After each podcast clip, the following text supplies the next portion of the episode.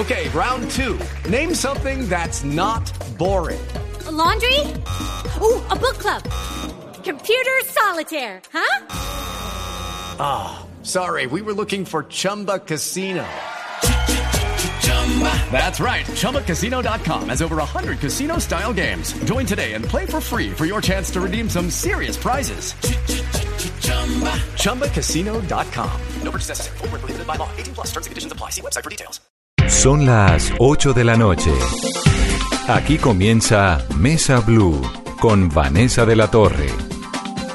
Muy buenas noches y bienvenidos a Mesa Blue. Nuestra invitada de hoy es una sobreviviente, es preciosa, es actriz, es talentosa, es una luchadora. Llegó hace muchísimos años a México con una maleta en la mano y la logró sacar adelante.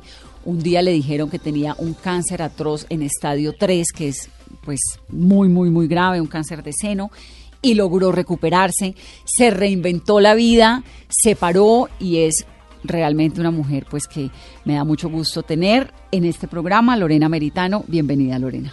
Gracias, ¿no querés ser mi manager? o por lo menos llamarte todos los días para que me levantes el ánimo. Gracias, Sobreviviente. Un placer estar acá. Sobreviviente, Gracias a. Dios. Gracias a Dios y, y bueno, y a, gracias a Dios a los médicos, que no hay que quitarles mérito. Y a mí también. Por berraca. Por, como dicen, amo esa palabra con B largo, con B corta, como sea. eh, pues por, tuve tenido bastante fortaleza, gracias a Dios. ¿Cuántos años tiene usted, Lorena? 49 años, cumplí el 30 de septiembre y los cumplí acá en... Me fui a Subachoque a cumplirlos. Y cuando le detectaron el cáncer tenía, eso fue el 2014, Yo ¿no? estaba en pleno, estábamos haciendo un embarazo in vitro, eso era 2014, yo no había cumplido 44, tenía 43 años. y estaba en el proceso del embarazo in vitro y le dicen, no, no solo no está embarazada, no ha funcionado el in vitro, sino que tiene cáncer. No, ¿O no llegamos, o sea, me hice, me hice examen, eh, exámenes generales, fuimos a Argentina, pues yo ya tengo la medicina prepaga, ya tengo mi departamento, bueno, Y mi base buen de vida. de salud y todo. Exactamente.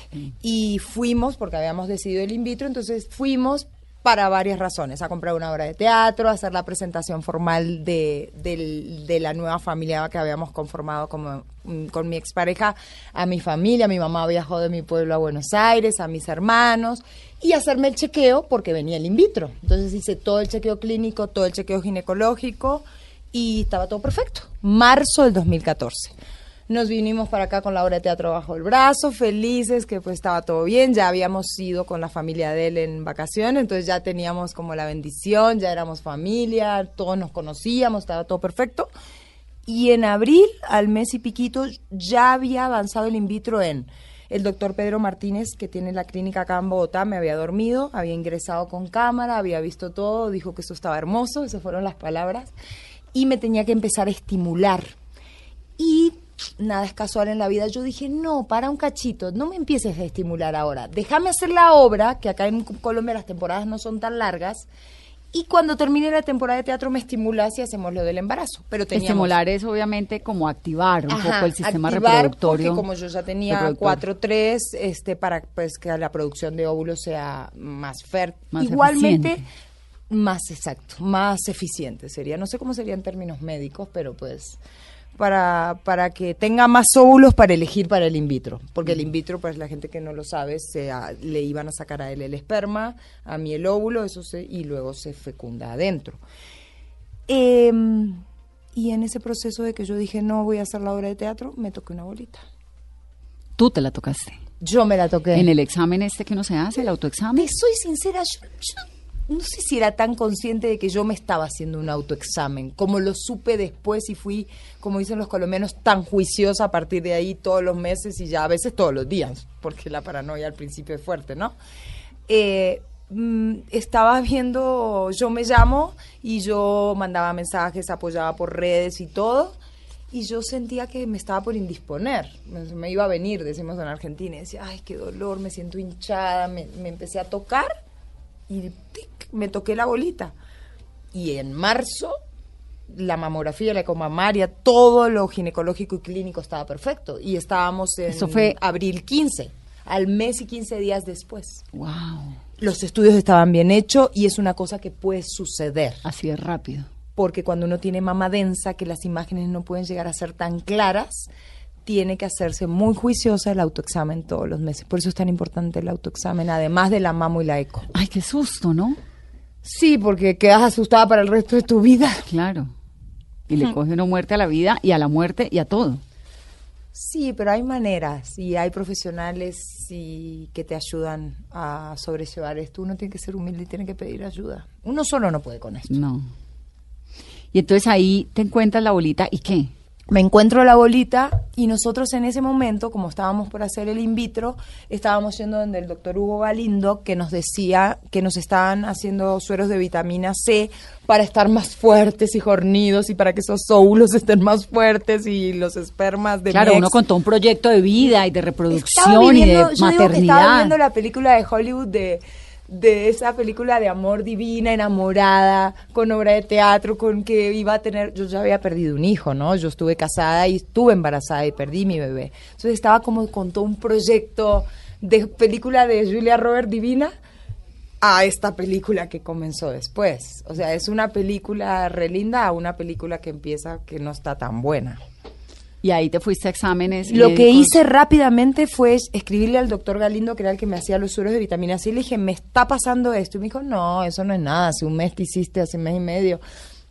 Pero había, hubo algo que yo supe en ese instante, esta, no sé, hubo algo que me dijo, esto no está bien. Como el instinto de supervivencia que tiene uno, tal vez. Yo no sé si fue el instinto de supervivencia, mi, mi- mi intuición, yo soy muy intuitiva. Pero además yo tengo una mamá que es sobreviviente de cáncer, una abuela que tuvo cáncer de mama. Ah, bueno, eso es importante, que eso está en el libro. Hay una genética, ¿no? Un antecedente genético. Sí, pero también hay que decir que no porque No tu mamá o tu siempre papá tuvieron cáncer, eh, vos vas a tener cáncer. O porque no hayan tenido, vos no, vas, a tener. Sí, Sí, son cosas sí. que no es como eso no es matemático. Los cánceres en general no son hereditarios en su mayoría. Que eso hay un grave error. Pero en lo mío sí lo fue porque fue genético, fue por BRCA mutado, pero eso me enteré muchísimo después. Lo que hice primero fue llamar al doctor Hugo Galindo y le dije, tengo una bola, necesito ver un ginecólogo de urgencia. Me pasó el teléfono del ginecólogo de su esposa y esa noche mismo le empecé a escribir todo esto durante ese programa de tele que yo veía de mi ex. Y ese doctor no me contestaba. Al otro día, insisto, insisto, mm, me contestó, me dio una cita para un sábado, eso era un miércoles. Vamos al doctor ese sábado y el doctor me subestimó mucho y me dijo, no, yo creo que también me quiso calmar, ¿no? Me miró y me dijo, no, esto no es nada, esto es una bolita de grasa, vos ya te hiciste, lo mismo, tranquila. Y yo le dije, no, acá, ya- pero no, acostada en la camisa, esto no es nada. Le dije, mándame un examen. El doctor me mandó un examen, una eco, y ahí es que empezó, eh, que la tuve cita, porque todos son tiempos, y son tiempos que son la vida a veces. Claro. Por eso hay que actuar con, no con miedo, pero hay que actuar con rapidez y con conciencia. Y bueno, a la semana siguiente en el Instituto de la Mujer en Bogotá, nunca me voy a olvidar porque algún día voy a volver a, sa- a saludar a la doctora Margarita que me atendió y me hizo, el doctor solo había mandado un estudio. Me hicieron el primer estudio y, y me vinieron y me preguntaron, ¿usted vino sola? Yo en ese momento No. se me bajó la presión, el azúcar, me dio la pálida, como dice Noria Rodríguez, me dio la pálida. Noria siempre dice, me da la pálida, me da la pálida. Me, dio, la pálida. Y vos estás ahí con tu batita, sumamente vulnerable, lejos de tu país, lejos de tu mamá, No, no, no, lejos no, de tu medicina prepaga. Y estaba, gracias a Dios, estaba mi expareja le dije, no, él está ahí afuera. ¿Lo puedes llamar? Sí, bueno, lo llamaron. Yo estaba ahí, me tenían acostada en una camilla con las patas para arriba. Y, y me dijo, mira, hay que hacerte, vamos a hacerte una eco mamaria que el doctor no la, no la pidió. Me la hicieron y después nos dijo, independientemente, ya cuando estuvieron esos resultados, me dice, independientemente de estos resultados que tenés que venir a buscar en tres días, independientemente de estos resultados, yo por lo que vi hoy, eso me lo dijo la doctora Margarita, por tu edad y por lo que yo vi, vas a tener que ir a, a la mastóloga. Yo dije, ¿qué es un mastólogo? En mi vida vi un mastólogo. El, vas a ir al ginecólogo, decirle al ginecólogo que te manda una mastóloga, que es la especialista en senos, en mamas. Dice, la que le hace a uno la mamografía ¿no? Que es como un- este examen donde te aplastan. Pues la que te... ha- No, eso pues eso yo me lo hacía desde mucho antes. Yo soy Eso muy te iba a preguntar, uno, ¿te hacías juiciosa. mamografía antes? Sí, sí, claro. Sí, inclusive en el 2009, en el año que mi papá falleció, al mes que falleció mamá en una mamografía de control, a mí me salió un nódulo en hora 6, que eso sea acá, porque la mama se mide como, Como en un reloj, circunferencia, sí. en hora 6. Diámetros. Me salió, pero en una mamografía. Se me hizo biopsia y había dado negativo, no tenía cáncer. Eso había sido en el 2009. No, yo súper, soy súper, súper, súper juiciosa con la salud. O sea, de todos los años. Y ella, la doctora Margarita, me dijo, mira, lo que te diga el, el ginecólogo es tema del ginecólogo. Mi recomendación es que, por lo que yo estoy viendo y por tu edad, es que eh, esto hay que hacerle una biopsia. Ya cuando a uno le dicen, viniste sola, y te dicen, independientemente de lo que dice el ginecólogo, y te hablan de biopsia, Ay, teniendo una mamá sobreviviente de cáncer, teniendo tres abuelos de los cuatro que murieron de cáncer y teniendo un papá que se murió de cáncer en el 2009, ahí como que todo cambia. tu papá y tu mamá murieron de cáncer. Mi mamá, gracias a Dios, vive, este año cumplió 70 años. Y tu papá, Mi papá murió de un cáncer de pulmón con metástasis en cerebro en el 2009. Por fumador se fumó la vida. ay, qué fuerte. Y entonces ahí arranca pues todo un proceso clínico y espiritual y emocional. Sí, en principio, en principio es ponerle el cuerpo a algo que no estás preparada, lo que vos dijiste. Yo estaba por hacer una obra de teatro, iba a ser mamá y estaba enamorada y estaba, En otra estaba onda. viviendo una película de Julia Roberts. Y entonces, esto fue muy rápido hacerme todos los chequeos que es la, y encima de manera privada. Claro. Te sale una fortuna acá. Claro. Y sabes una cosa que te voy a decir y es bueno que la gente también lo sepa. Por ejemplo, yo llamaba a lugares muy conocidos de la 15 con 85 a pedir cita. Y decía, eh, llamo porque necesito hacerme una resonancia magnética. Ah, pues no tenemos turno para dentro de no sé cuánto Ah, no, no, no, pero apenas dice uno que es privado, venga mañana. Venga hoy, en la tarde. Ya. Ah, no, no, me pasa un montón. Me pasa un montón y entonces tengo un vicio que lo voy a contar y lo hago. Dilo. Digo, es que es privado. Y cuando llego, me quejo. Y, y obviamente me aprovecho de que soy periodista y la señorita de la recepción no me puede decir Y que nada. te conocen le digo, y que claro, pero una digo, me da pena, pero no puede ser así. Eso no es lo correcto. No es lo correcto. Yo lo cuento en el libro eso también. Claro. Y también hay que decirlo porque no se vale, porque en este tipo de patologías el tiempo es la vida. Claro. Bueno, y me hice todo de forma privada rápido para ver si había metástasis. Y cuando tuve todo, mi hermano Javier, que es médico, me dijo, bueno, vení ya. Y yo, para eso ya hubo dos biopsias, después de eso hubo dos biopsias, todos los estudios. Ya había un diagnóstico más claro. Y ¿O no mal tanto? hecho. Mal hecho. Gracias a Dios yo me fui a Argentina. Porque la biopsia acá, o sea, te hacen la primer biopsia y te dicen las trucut, que son unos aparatos como pistolas que sin anestesia te sacan pedacitos de ese tumor. Y eso arrojó un cáncer. Entonces después hay que saber qué tipo de cáncer es, porque de- depende del tipo de cáncer que vos tengas, es cómo sigue. Si te operan, si hay rayos, si hay quimio. Yo todo esto no lo sabía, ¿no? Claro, se vuelve uno experto en 15 días. Pues yo no, yo lo en parte médica nunca investigué, ni investigo, se lo dejo a los médicos. A mí me parece, mm, yo no recomiendo a las personas que atraviesan esto mirar en internet nada. Eh, prefiero, prefiero que de eso se ocupen los médicos, de darme todas las noticias médicas. Mm. Em, pues yo me fui con el nombre y el apellido de mi cáncer, que acá me, me dijeron en la segunda biopsia, en un lugar de patología donde se pagó una patóloga muy cara, una patología muy cara, eh, me fui con un HER2 a Argentina. Ese, así se llamaba mi cáncer.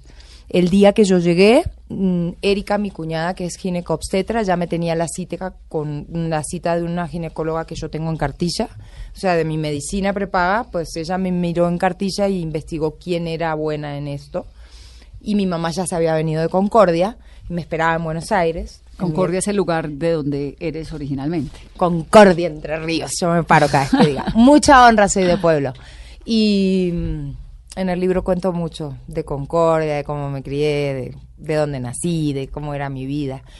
Y llegué con la doctora Adriana Bermúdez y me dijo, bueno, estos tacos, esta patología, yo le llevé los pedacitos de tumor que me pidió mi hermano que se los lleve. Y me dijo, esto lo voy a mandar a biopsiar y ahora ver esto, esto, esto, esto, esto, este, me dijo, esto hay que operar ya, hay que hacer prequirúrgicos. Listo. Hago los prequirúrgicos, todo el papeleo que el paciente, además de estar viviendo eso física, psicológica, emocionalmente, tiene que vivir todo ese papeleo espantoso que le hacen vivir a uno de las aprobaciones y de todo. Y llego con todo para que ella me dé fecha de cirugía. Y cuando llego a la segunda cita con la doctora, le digo, me acordé de algo. El día que yo vine con vos, yo había llegado de Colombia ese día, sola. Y le digo, el día que yo vine estaba tan nerviosa que yo venía de Colombia con un cáncer, con todos los estudios, me olvidé decirte que cuando yo estaba en Bogotá, después de la primera biopsia, bañándome, yo me toqué otra bolita. Fui a la mastóloga, que fui cuatro veces, que fue mi mastóloga inicial del proceso acá en Colombia, y la mastóloga me dijo, ay, ustedes ya después de tocarse una bolita son unas paranoicas, se tocan un montón de bolitas, me acostó la camilla, medio me revisó, no tenés nada. Y yo le dije a la doctora, pero es que yo sí me tocó otra bolita. Y la doctora Bermúdez me miró, se puso seria y me dijo, a mí así me cambias todo el panorama. Vení para acá, se paró, fuimos a donde está la camilla, me acostó, me revisó y efectivamente yo tenía Otra. la bolita original y tenía la otra bolita que yo me tocaba. ¿Metástasis o no? No se sabía en ese momento. Entonces ella me dijo, esto nos cambia el panorama de la cirugía. Con esto vas a entrar a quirófano y lo que no vas a saber es si salís sin tu seno o con tu seno. Claro. Entonces yo entré a quirófano y no sabía qué iba a pasar cuando me despertaba. Así inició esta película. ¿Y qué pasó cuando te despertaste? Cuando me desperté, la doctora Bermúdez y Paula, la cirujana, me dijeron todo salió bien.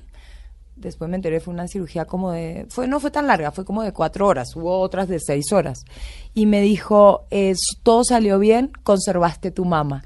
Y yo me acuerdo patente que entré en ese momento en el hospital, en el sanatorio también estaba mi mamá, mis hermanos, mi cuñada, mis amigas. No sé, yo nunca vi tanta gente junta, porque después la gente...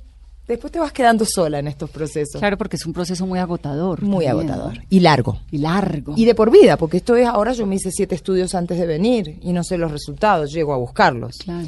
Y llegué y yo lloraba y temblaba y lloraba, tengo mi teta, tengo mi teta. ¿Y por qué era tan importante conservar la mama? No lo sé, yo siento que la- las mujeres, eh, no sé, acá en, en Occidente, no sé cómo será en Oriente, eh, los senos también es dar, amamantar.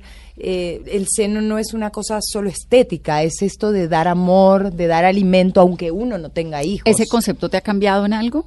En todo. Digamos, esa, esa angustia de la mama presente. No, pues imagínate, a mí ese día me sacaron dos tumores y a los 15 días ya me sacaron toda la mama y los ganglios y en el 2016 me sacaron la otra mama y me sacaron los ovarios y las trompas, o sea, a mí me cambió todo y, y es que las mujeres no somos dos tetas, unos ovarios, Exacto. o no somos mamás, o no som- somos... ¿De dónde otra viene cosa. ese preconcepto que con el que crecemos de, de- de que hay que reproducirnos, que hay que eh, tener, lactar? Pues sí, si pasa bien y si no, pues Yo creo que viene No, de la ignorancia y del machismo. Como que la hembra es para parir. mm, Y en la casa pariendo hijos y cocinando. porque Eso así es fue tantos años, ¿no?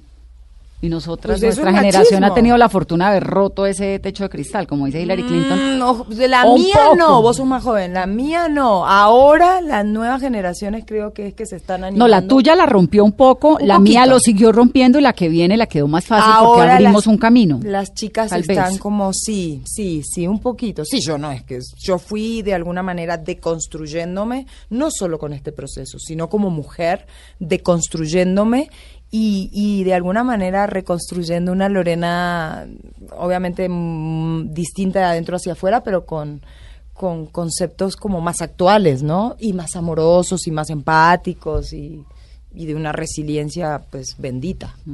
¿Y qué pasó con tu pareja en este proceso? eh, lo que pasa en la mayoría de los procesos, no hablo, en este caso me, me corro de lo personal, porque la doctora nos decía, es que ustedes son tan pocos los que, gente como ustedes que siguen, o sea, pasó el proceso de las cirugías, las primeras, pasó el proceso de las quimioterapias, que fue la época más dura de Fueron todas. 16 quimioterapias. Sí. Esa- eso es lo más duro de Eso es lo más duro. ¿La quimioterapia era cada cuánto? Las primeras, las rojas, cada 15 días y después semanales. Al final ya no tenía venas y eran por las manos y por los pies. Sí, la quimioterapia es bárbara porque te mata lo bueno y lo malo y todo, ¿no? Sí. Y entonces, Sí, pero pues yo hacía lo que los, yo hago lo que los médicos me dicen. Sí. Yo hago caso. Pero también hago un montón de otras cosas en paralelo que también siento que me tienen acá. y entonces lo de la pareja, lo que preguntaba Carolina, Sí, pues no es que me, no saque el culo a la pregunta, ¿eh? porque en el libro lo cuento lo cuento muy clarito. No, y lo has contado y ha sido como sí, igual el de todo proceso, el ¿no? proceso, pues seamos claros, ha estado con que- nosotros en, en- en varios programas y siempre con ese eh, profundo respeto a la relación, a lo que fue, a todo, ¿no? No lo sé, yo nunca Sí, más yo tuve sí, porque lo tuve con aquí él, ni muchas hablé veces. con él, ni no, no, yo no lo sé. Pero ¿qué pasa en una relación más allá de la tuya? ¿Qué, qué es lo que ocurre, digamos, cuando uno, Pues- ahora que decías que uno se va quedando solo? Pues sí, pues solo no porque está Dios. Y la mamá, por más mal que te lleves con tu mamá, porque las relaciones madre-hija son re difíciles, a mí me ha servido esto para sanar mucho la relación con mi es- mamá. Eso sí que es impresionante porque, eh, hay- pero hay, yo creo que hay como unos momentos en la vida, ¿no? En que las relaciones mamá y No hay hija- por dónde, sí. Sí, es que la pero, relación madre-hija es muy difícil. pero chiquitas desde bebés. En lo, en lo personal sí, porque yo no me generalizo, pero en lo personal sí. Los, los estadísticas dicen que las mujeres en procesos de cáncer tarde o temprano, las estadísticas dicen que el hombre la abandona, que el hombre se abre del parche. Es así. En cambio, tú te separas de tu marido. Tu marido te metió los cachos, te pegó, se emborrachó, se fue con otra, te, te separás el día dentro de cinco años ese ser te llama, te dice que tiene cáncer y, Y vos tú vas, vas lo a ayudás y le limpias el culo y lo acompañas. Porque las mujeres somos así. Las mujeres somos así. Y no pasa nada de todo lo que te hizo. Yo, sea quien sea que me haya hecho, yo, lo que pasa es que no, yo no me llevo rencores. Yo no tengo ningún rencor en la vida. Ninguno, ninguno. Pero, para eso pedí ayuda, ¿no? Porque en el momento que me pasó, obviamente... Pero te que- acompañaron bastante o no? En los, en los sí, tiempos como sí, en- iniciales. En, el momento inicial, en la primera etapa y en el primer año. Después, obviamente, él se vino a trabajar a Colombia. Alguien tenía que trabajar. Claro. Y di- era difícil en la distancia. Y cuando se suman los problemas económicos, más difícil aún. Y, y yo creo que él hizo lo mejor que pudo. Yo me quedo con que él hizo lo mejor que pudo. Y me quedo con agradecerle. Te juro, yo rezo mucho por él. Le pido a Dios mucho por él. Voy a contar algo en este momento que nadie lo sabe, ni mi mamá. Obviamente que en el libro no está. Y es que este año, yo este año vine, el año pasado vine a hacer una serie y a hacer comerciales y a hacer campaña de Brahma, de lo de Guerreras Rosas y a dar charlas. Pero este año vine a hacer una gira de charlas de cosalud para pacientes oncológicos. Y yo le mandé mensaje y Fiesta el Edificio no tuve la oportunidad de verlo porque yo tengo ganas de decirle, cerremos el ciclo con un abrazo, como me parece que hay que cerrar los ciclos. No lo he logrado y la prima de él me dijo, bueno, vos tenés, estás preparada, tal vez no, él no me respondió el mensaje.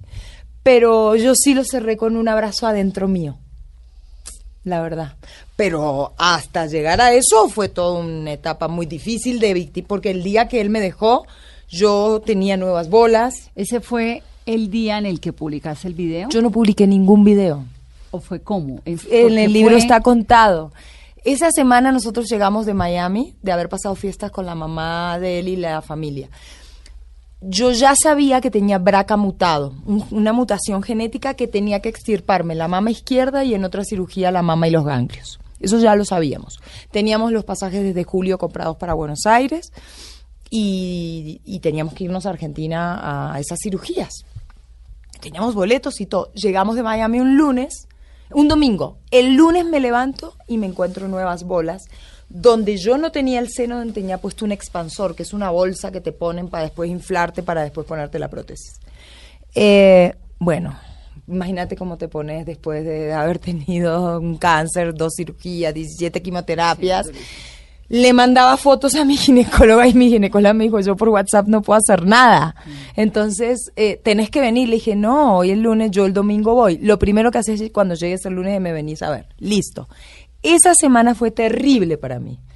Para mí el 2016 fue el peor año de mi vida, aparte de la muerte de mi papá. Y esa semana yo le llamo la semana trágica. O sea, yo llego acá un domingo, el lunes me encuentro bolas. El domingo que le siguió, nosotros nos íbamos a Argentina.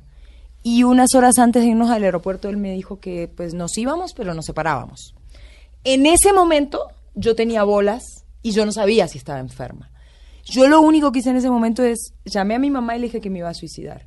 Y agarré me empecé un ataque de que por qué no me lo dijiste antes, por qué no me quité el lunes. Yo empacaba y él me decía, no, pues yo te ayudo, empacamos tus cosas, nos llevamos tus cosas y yo me traigo las mías. Me decía con una frialdad y yo no podía, yo obviamente dramaticé. Claro. Me enojé, me victimicé en ese momento. También el contexto era un contexto durísimo. Sí, porque es que yo digo, una cosa es que te dejen buena y sana y otra cosa es que te dejen en este... En el momento más también- difícil. sí, pero también porque una persona No tiene que el quedarse momento con más otra. difícil. ¿Me entiendes? Si no, te- si yo sé, no, pero pues digamos, lo mínimo te subí el avión, me acompañás a Argentina, a ver si estoy sana y después me decís, bueno, igual hizo lo que pudo. Sí, pero los hombres son torpes. hizo lo que ¿No? ya yo creo que él ya no daba más También, y hasta claro. ahí aguantó y ya hizo lo que pudo. Y si yo hoy miro para atrás, yo digo, Dios es el arquitecto perfecto. A mí lo mejor que me pudo pasar en la vida es que ese hombre me deje. ¿Por Porque yo no lo iba a dejar por mi vulnerabilidad. Yo estaba vulnerable, no tenía trabajo, no tenía teta. Me iban a sacar otra teta, me iban a sacar los ovarios. Yo no era capaz de dejarlo por más que estemos en peleas en ese momento. Yo le pedí a él, por favor, que hagamos terapia. Porque obviamente la relación estaba complicada. claro. Porque este tipo de, de patologías saca lo mejor y lo peor de cada uno. No solo del paciente, sino los que están alrededor también. Lorena, permítame hacer una pausa rápidamente para comerciales. Volvemos en breve. Estamos en Mesa Blue.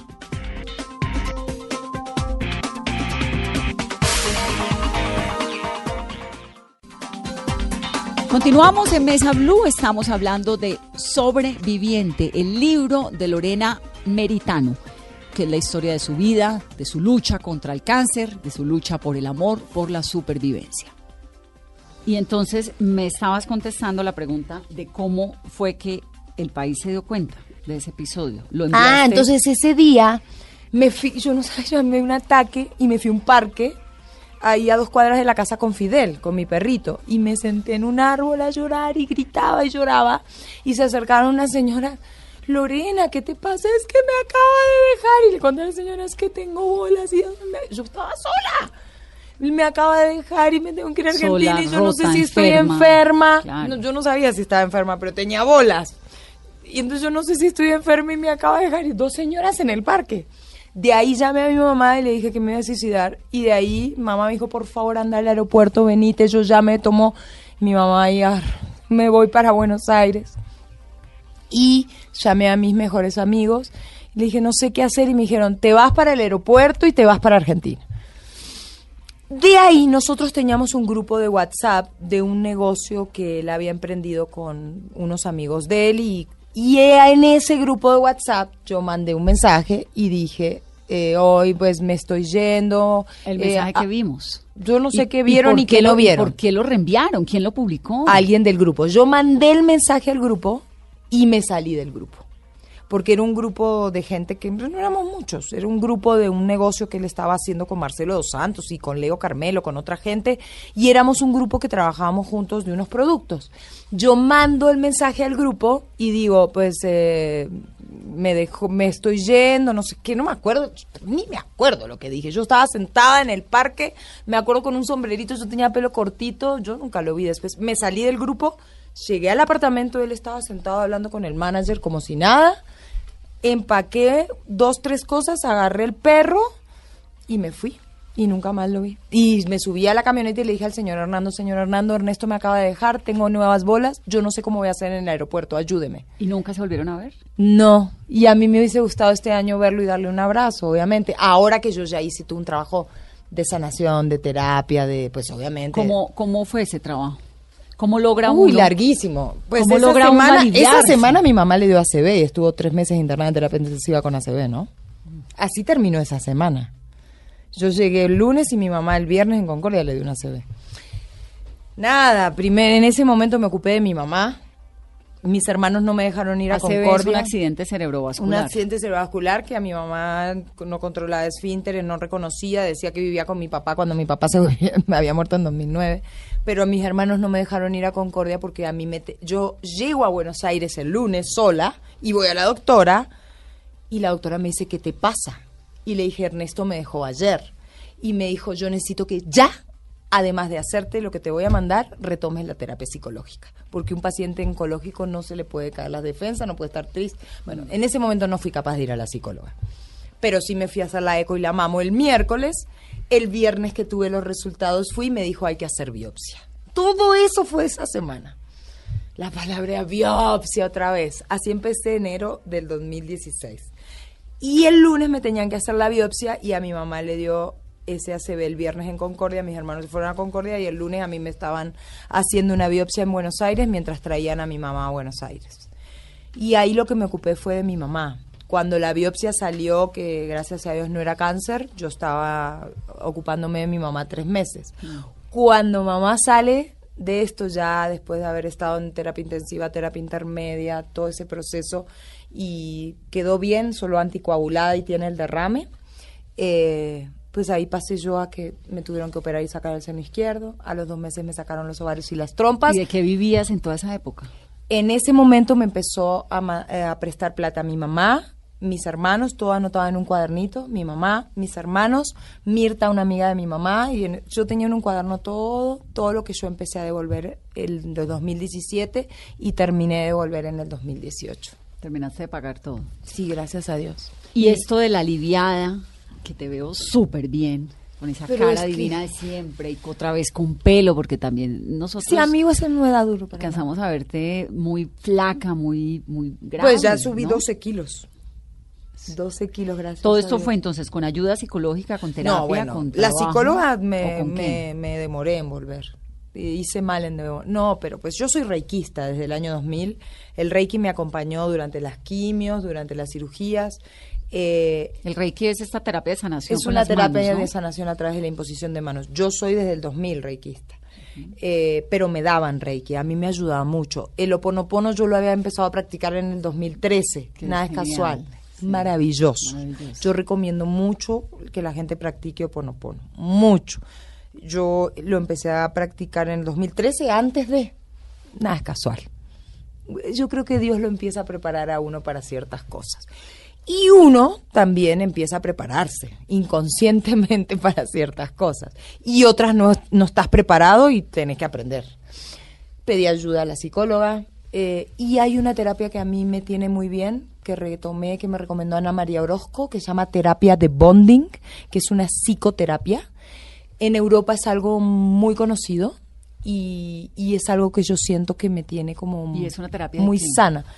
Es una psicoterapia donde uno trabaja las emociones eh, como el dolor, el miedo, la angustia, la rabia, el amor. Eh, es algo muy interesante. Hago terapia individual, terapia grupal y una vez al mes hago el NIP, que es proceso de nueva identidad, que son tres días en una finca. En silencio. Eh, en este último, el quinto, sí no nos dejaron hablar, pero en general no. Eh, mm, entregas el celular el viernes, te lo devuelven el domingo a la noche y son tres días trabajando pues intensamente. Eso a mí me ha ayudado mucho a, a limpiar, pero no de esto. a No, limpiar, vida, de- eh, porque uno se llega a enfermar de cosas que no, los duelos que uno no, No hizo. no hizo, las relaciones básicas, la relación con la mamá y el papá. Que es que si vos no la tenés sana, tarde o temprano el cuerpo te va a hablar de alguna manera. en la vida. ¿Y cómo fue esa relación con sus papás en Concordia, esos primeros años de, de la vida? etapa más linda de mi vida. Ay, eso re- es el capítulo uno de mi libro. Eso fue lo más lindo, porque tener papá y mamá presente, almorzar y cenar con tu papá y tu mamá, hace personas de bien. Tener familia presente, criarse en un pueblo a seis cuadras del río, ir a pescar los fines de semana con tu papá, eh, jugar eh, la siesta en el pueblo es re, o sea, es como es como obligatoria. Entonces jugar en el árbol con tus amigos, esa fue la etapa ma- es que lo que el árbol tiene de florido vive lo que tiene sepultado. Teniendo esa base de vida, a mí me ha ayudado a, a sobreponerme a, a adicciones, a, a pérdidas, a duelos, a angustias, a procesos como estos ¿Y adicciones a qué? A las drogas, al alcohol, a las relaciones, porque cuando uno tiene una, una personalidad adictiva va cambiando de adicciones. ¿Tu personalidad es adictiva? Ya no. Por eso con la Tere estoy trabajando en la terapia de bonding. Ya no. ¿Qué hay de cierto además en que este mundo de, de- del tanto teatro, del modelaje, del, de la farándula? Farsándula, eso es farsándula. Es un mundo, eso, para allá iba. ¿Es farsándula? Para mí ¿Es es un una farsa. falso? Para mí es todo mentira. Yo digo que las estrellas están en el cielo.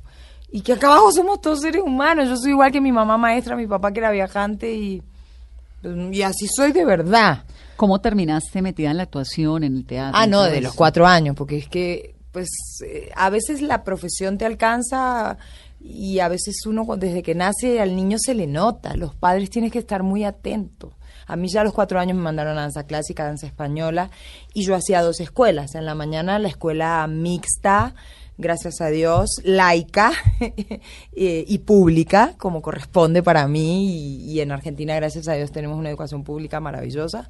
Eh, y en la tarde iba a una escuela de artes, desde los 4 a los 15 años. Entonces todo el tiempo tuve como, mis papás no me daban la bicicleta o la zapatilla de marca, pero tenía ese alimento. Muchas gracias.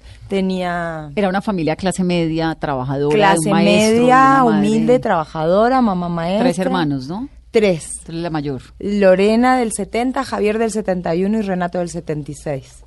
Lorena, y hubo un momento en el que la vida te hizo clic porque te fuiste a ver a México. Muchos momentos. Yo tengo, mi vida es un continuo clic y yo les hago caso. Sí.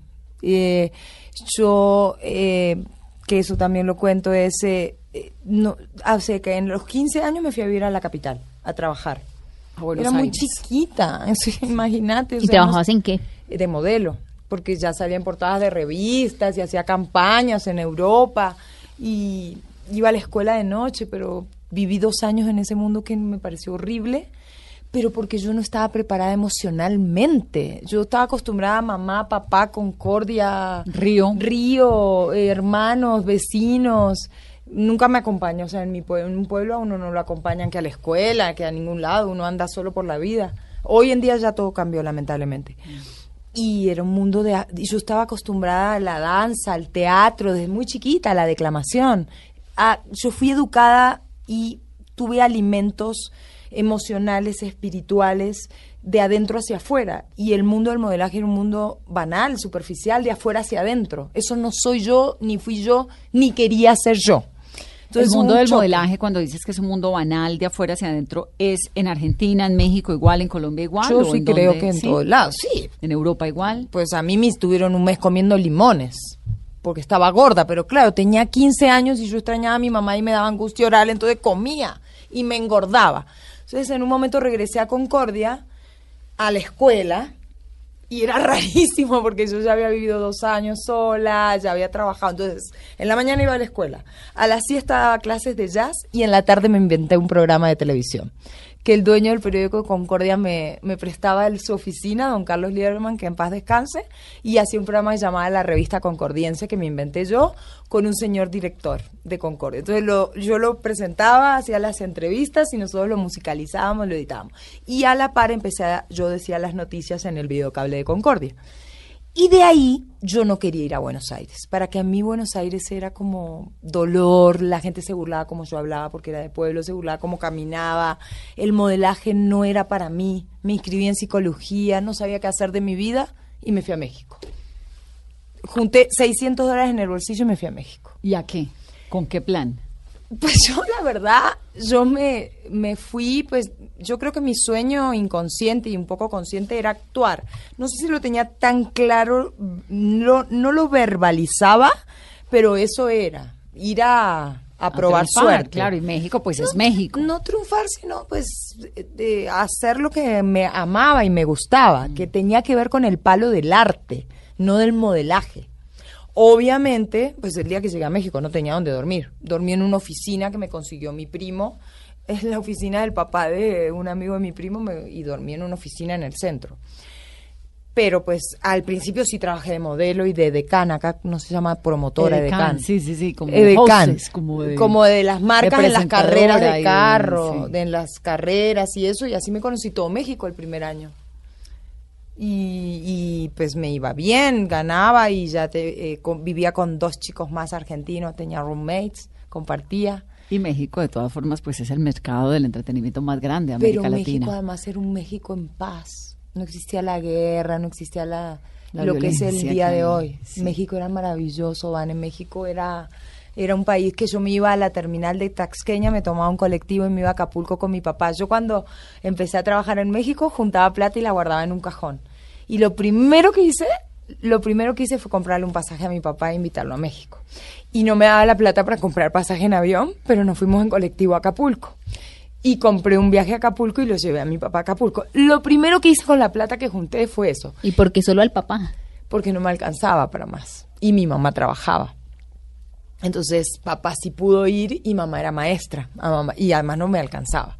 Después, en el 93 que entré en Televisa y ya empecé, me empezó a ir muy bien, llevé a papá y a mamá, a mis hermanos, a las novias de mi hermano de ese momento, que después fue mi cuñada, a mis amigas. después invité a todo el mundo. Por eso es que no tengo carro, no tengo nada. Cuando gano, lo invito. pues así soy. El tema, Lorena, comenzamos esta entrevista hablando del proceso de la maternidad, de lo que ocurrió allí. ¿Por qué usted estuvo casada, no? Antes. con Pablo Lapidus, un chico, pues un chico, un, sí, un chico de Concordia. Yo llegué a Colombia casada con Pablo. ¿Por qué no 2001. tuvo hijos antes? Yo me embaracé con Pablo. Yo no tuve hijos antes porque Dios no quiso, porque hubo una época de mi vida donde yo no era tan juiciosa de cuidarme. Hay que cuidarse, ¿no? Hay que ponerse condón y, y es la única manera de, de, de, de cuidarse de no solo de no tener hijos, sino de no tener enfermedades. De un tema porque lamentablemente, pública. pues, yo perdí un hijo por, por un contagio de una clamidia que yo no sabía ni que existía eso. Entonces... ¿Papiloma? No, se llama clamidia, ¿Clamidia? que yo supe que existía después que tuve, me embaracé, tuve un embarazo ectópico, cirugía y me hicieron los exámenes y eso salió y después muchos años me hacían el examen y ya después me curé. Por eso hay que cuidarse. Además siento que un hijo uno es una decisión que tiene que tomar no solo desde el cuerpo, desde la mente, desde muchos otros lugares. Yo con Pablo me casé y fue muy loco, Vane, porque yo firmé un 7 de noviembre y en diciembre estaba embarazada. Esta cosa, ¿cómo nos educan? Yo firmé, yo nunca había estado embarazada antes y nunca estuve embarazada después. Nunca había buscado tener un hijo antes, ni nunca busqué tener hijos después hasta que me enamoré y quise tener un bebé y íbamos a hacer el invito y ahí me dio cáncer. Me embaracé y tuve un ectópico, un embarazo extrauterino. Cuando usted dice lo que nos comentaba hace un momento a través de la pregunta de Carolina, que en esa época mucha adicción a un montón de cosas. Pero eso fue mucho antes. ¿Eso ¿no? fue cuándo? ¿Cuando Antes México? de irme a México, no. Yo en realidad creo que yo me fui a México poco para huir. en busca, en busca de mi, de mi oficio, de, de formalizar mi oficio de actriz, en busca de adquirir herramientas, porque yo lo que hice fue tres años estudiar, ¿no? En México, al principio, y para salvarme la vida, porque inconscientemente vuelvo y reitero, yo no era el mundo banal, pero yo tampoco era las drogas. Y yo tenía un grupo de amigos que eran, que no eran amigos, era un grupo muy insano. Y yo estaba en ese proceso de adolescencia de no saber qué hacer de mi vida. Por eso te decía, iba a Buenos Aires, volvía, me inscribí en psicología, no sabía qué, pero no quería vivir en Buenos Aires, pero... Y, y las drogas. Nunca se lo conté a nadie. Yo salí solita de todo. Así dejé de fumar también. Un día dije, fumaba dos paquetes por día. Eso fue en el 98 y dije, no fumo más y no fumé nunca más. Es que nuestra generación fumó, ¿no? Usted dice que no es de la misma, pero bueno, casi. Nos llevamos No, muy no sé, poquito. pero no importa Pero- eso. pero fue una Pero generación de muchos cigarrillos, a los mucha- 15 sí, años. Prendí el cigarrillo y em- lo prendí al revés para hacerme la canchera. Y nunca me voy a olvidar el día que lo prendí, dónde lo prendí, cómo lo prendí en Bariloche. Pues yo no quería cumpleaños de 15 y pedí un viaje de regalo. Y me mandaron con una amiga mía, con un con un porque en Argentina cuando uno se recibe de quinto año Se el recibe, viaje se de gradúa. estudios se gradúa se va a Bariloche y entonces yo de 15 pedí un viaje a Bariloche. Entonces me mandaron a Fernanda y a mí con un colegio de monjas, con las niñas de un colegio de monjas a Bariloche. Y me acuerdo que en Bariloche prendí mi primer cigarrillo. Al revés. Pero ese primer cigarrillo nunca más dejé de fumar. Hasta el 98 que lo dejé. Las drogas en el 2000 91, dos- sí, 91. 91 que me fui a México, este, y yo creo que, y nunca más. Y nunca más es, yo no me junto con gente que se drogue, no me siento en espacios, en mesas, y Dios me perdone, que ellos hagan sus terapias, sus ¿Y procesos. en Colombia cómo vivió esa, es- esa- Es que yo una vez que salí de la droga, nunca más en mi vida... Volví. No, no, jamás. Solo una vez en mi vida me ofrecieron... En México jamás. En México jamás me pasó. Yo en México estuve del 91 al 2000. En el medio hice una novela en Miami, una novela en Perú en el 97, tres películas en México, o sea, en el medio viví en España un año y medio también. Te hablo entre el 91 y el 2000. Pero una sola vez en mi vida, después que yo dejé las drogas, que me fui de, Concordia, en el 92, perdón, llegué a México, 92, 1992. Una sola vez en mi vida una persona me ofreció droga y yo le dije, vos no tenés idea quién soy yo, toma muchas gracias. Y nunca más. Bien, qué valiente. Un compañero de trabajo. Qué valiente uno poderse Nunca más. reinventar de la vida, Nunca ¿no? más, porque es que yo, yo no soy eso. O sea, yo no soy, no- yo amo la salud. No, yo no soy eso. No es fácil, ¿eh? Y el que no puede hacer, o sea, el que no puede hacerlo solo tiene que pedir ayuda. Yo pude hacerlo solo porque la verdad sí soy bien berraca. Tengo mucho poder, así como soy muy voluble para ciertas cosas, tengo mucho poder de voluntad. Porque dejar las drogas, yo consumí cocaína cinco años. Y dejar la droga sola no es fácil. Pero me fui a México. Entonces yo no tuve más ese círculo de amigos que no eran amigos. Lorena, ¿cómo está hoy en día? ¿Cada cuánto se tiene que hacer exámenes? ¿Cómo está? Yo la veo regia, ¿no? Gracias a Dios. Y el libro, pues imagínense, es como... En el libro hay de todo, ¿no? En el libro se cuenta de todo. Le- En el libro se cuenta cosas lindas y cosas difíciles, pero como en el- esta entrevista. Sí, pero es que con vos estoy charlando como estoy charlando con una amiga de toda la vida. Yo no tengo pelos en la lengua y, y si algo me puedo jactar es de que soy muy honesta. Por eso también tengo tanta gente que me quiere y tantas detractores, porque en general a la gente no le gusta la honestidad. Estoy sana, estoy, eh, bueno, estoy muy emocionada porque estoy pariendo un hijo. El libro es un hijo, Vane Mm.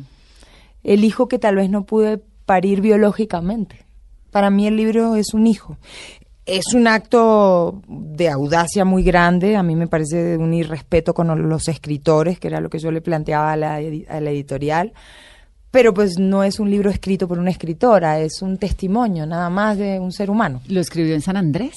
Empecé en San Andrés, empecé y lloré tres días seguidos el año pasado con Porque mi es que perro. además eso es como una catarsis, ¿no? Sí. De repente encuentra uno una hoja en blanco y tiene que contar un Sí, montón de cosas. Es que ustedes que están acostumbrados a hacer- a hacer su trabajo sentado, para mí aprender a estar sentada horas frente a un computador fue todo un aprendizaje. Todo un aprendizaje. ¿Por dónde empezó? Eh, por el título.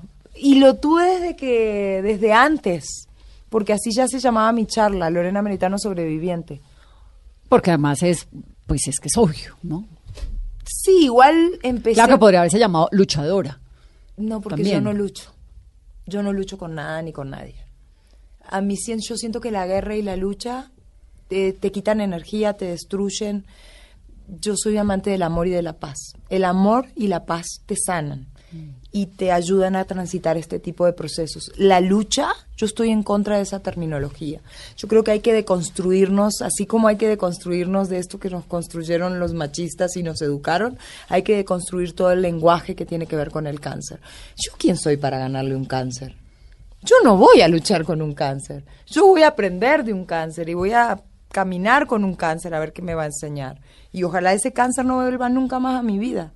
Empecé por el principio, empecé por quién soy, dónde nací, quién es mi mamá, quién es mi papá, quiénes son mis abuelos, de mis orígenes, mis hermanos, mi barrio, mi pueblo. Eh, por- empecé por el principio, por mi raíz. Y es que justamente en el libro eh, Lorena llama al cáncer no una enfermedad, sino un maestro. Pero no solo en el libro, así lo llamé desde el día uno, ¿no? Le pregunté. ¿Qué le enseñó? ¿Qué le enseñó esta etapa de cáncer en su vida? eh, a ser más paciente. Eh, me enseñó que soy mucho más fuerte de lo que yo creía físicamente, porque yo, ay, me jalaron el pelo. En la isla de los famosos había comido mucha mierda, perdón, pero, y me había dado cuenta que yo podía prescindir del espejo, de depilarme, de maquillarme, de muchas cosas, pero, pero me enseñó a que físicamente yo puedo soportar dolores que yo nunca pensé que iba a poder soportar. Porque los dolores de una mastectomía radical con extra- extracción de ganglio y estar ocho meses para poder hacer así, para poder tocarme el pelo, lavarme el pelo, y los que siguen, y algunos se van y otros se quedan para el resto de la vida. Me enseñó que soy más fuerte eh, físicamente, me enseñó eh, a, a gustarme.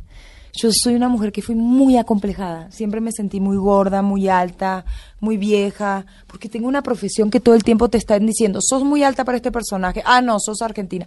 Ah, no, la queremos más joven. Ah, no, eh, la queremos más delgada. Ah, Ay, no. no, Entonces, terrible, es una durísimo. profesión que te, te pone todo el tiempo Pero sí. peros y juicios. Claro. Y ni hablar del público, ¿no?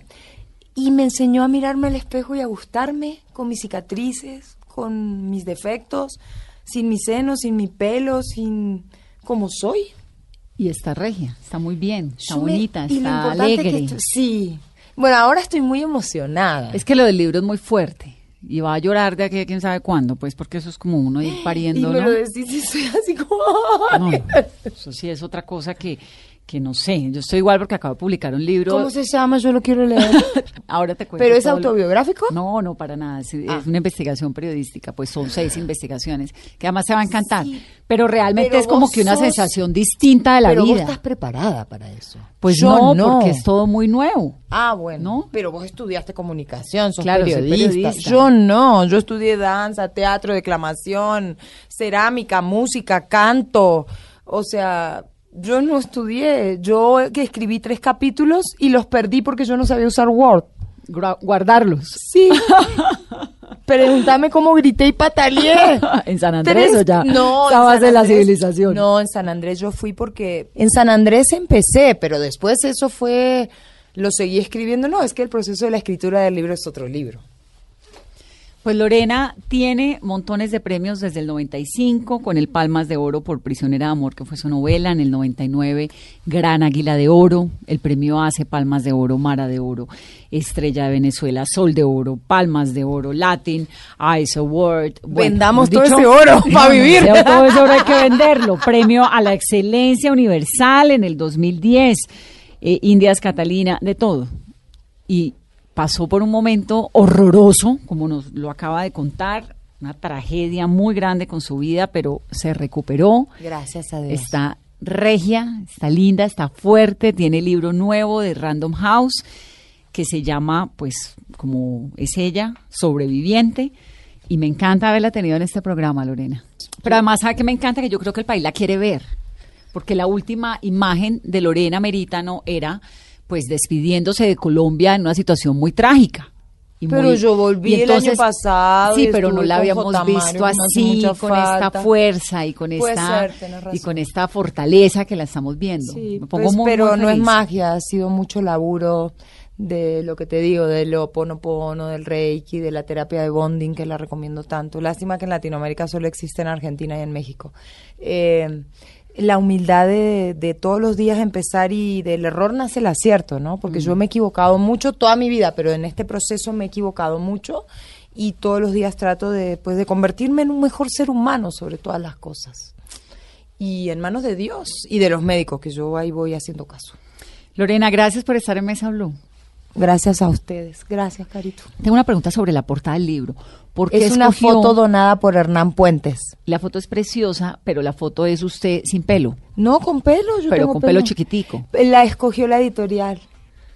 Hice tres, dos, una sesión de fotos en Argentina, una sesión de fotos en Colombia este año y la editorial eligió esta foto de todo el, porque yo hice una sesión especial de fotos para el libro en Argentina. No, la foto es preciosa, pero le recuerda a uno que es una sobreviviente de cáncer. Tal vez por eso, ¿no? Pues sí, está el lacito corto. también. Sí. Pero, pero yo creo que el mensaje, pues es, pues esta es la, es La fortaleza. Vamos a ponerla en nuestras redes. Lorena, gracias por estar en Mesa Blue y siempre bienvenida. Gracias a ustedes. Lorena Meritano aquí en Mesa Blue. Que tengan una muy feliz noche.